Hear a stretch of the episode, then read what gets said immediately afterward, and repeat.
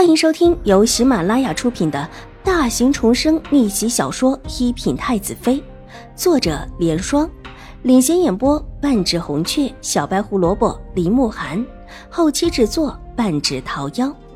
喜欢宫斗宅斗的你千万不要错过哟，赶紧订阅吧！第六百三十四集，秦婉如其实觉得这样也好。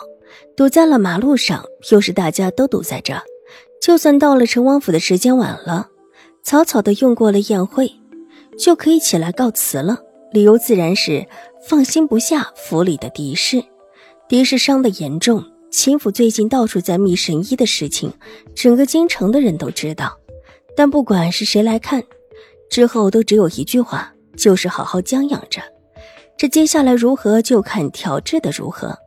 现在谁也不敢说狄氏铁定会好起来，这个答案是秦婉如意料之中的事情。她当时虽然没有直接给狄氏搭脉，但还是可以看出狄氏的情况。连宫里的那一位太医都表示束手无策，这天下的神医又有多少？如果真的有大夫医术比宫里太医好，早就被召请进宫给楚留臣看病了。比起楚留臣。狄日可真的算不上是什么，但这个理由作为离开陈王府的理由倒是很不错的。帖子既然来了，不能够拒绝，但是来了早走一些倒是可以的。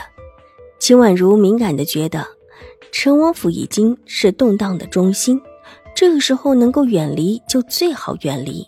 只是他这么想着，这秦玉茹看起来却不这么想，眉头微蹙，上下打量了秦玉茹几眼。心头一动，莫不是秦玉茹对这位成王殿下还有什么想法不成？梅雪走了，我身边就没有丫鬟服侍了。秦玉茹理所当然的瞪着秦婉如，这话说的太过于理直气壮了，差一点就把秦婉如给气乐了。这种时候了，秦玉茹还这么的嚣张，还把自己当成是在江州的秦婉如，她让自己做什么，自己啊就得做什么。呼来喝去的，只把自己当做丫鬟。大姐说笑了，我也只有一个丫鬟。秦婉如淡淡的道，然后直接闭上了眼睛，不再理会秦玉茹。喂，你怎么这个样子？你的丫鬟看起来伶俐一点，多做一点事怎么了？秦玉茹见秦婉如不理她，不忿的道：“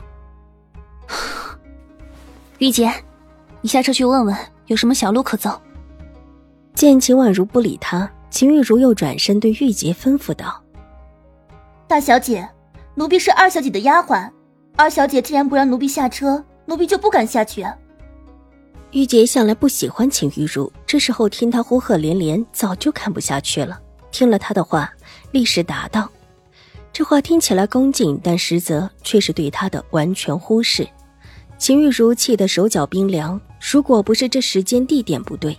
当时就一巴掌甩过去了，强压下心头的火气，忍了忍，对身边的梅雪没好气道：“你下车去问问。”是。梅雪急忙道，然后跳下了马车，不一会儿也回来了，焦急的禀报道：“大小姐，我们已经堵上的马车不许走，说是必须要好好查一下，如果谁家府上的马车随便离开，后果自负。”果然是来了不让走。秦婉如虽然没有睁眼，但还是听了个清楚，知道这番堵车是必然的，越发的高兴起来，依然靠在那里闭目养神。真倒霉！秦玉茹也无计可施了，恨恨的骂了几句，也想靠着车壁闭目养神，但是闭上眼睛又烦躁的睁开了眼睛，抬手把手边的纱帘也给掀了开来。以便看清楚外面的景致。什么时候过来查？说是前面的马车一辆辆查过来，应当快了吧？梅雪怯生生的道。秦玉茹看了看窗外，极是无奈的咬了咬牙，转过头阴冷的看着秦婉如，几乎是咬牙切齿，仿佛这一次堵车是秦婉如造成似的。之后，秦玉茹在马车里并不安分。一会儿闭眼，一会儿睁眼，一会儿又问梅雪到哪里了。之后又掀窗户探头，看起来烦躁不已。他这里时不时的探头，没看到什么，倒是叫人把他给看了去。就在离他们的马车不远的一座酒楼上，包间的窗户正对着他们这里的路口，上面站了两个男人，正低头往下看着。背着手的英挺男子原本是没有注意到他的，这么一溜马车。也的确会有几位小姐会探出头来查看。下面的是谁？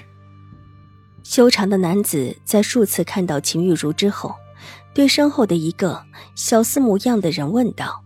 小厮模样的人上前看了看，细细辨认了一下马车上的标志，才恭敬道：“殿下，是宁远将军府的马车。”宁远将军秦怀勇。是的。应当是这位秦将军。他府上有几个女儿？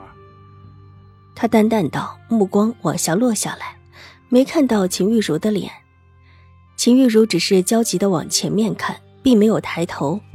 从上面望下去，只能看到秦玉茹的发顶。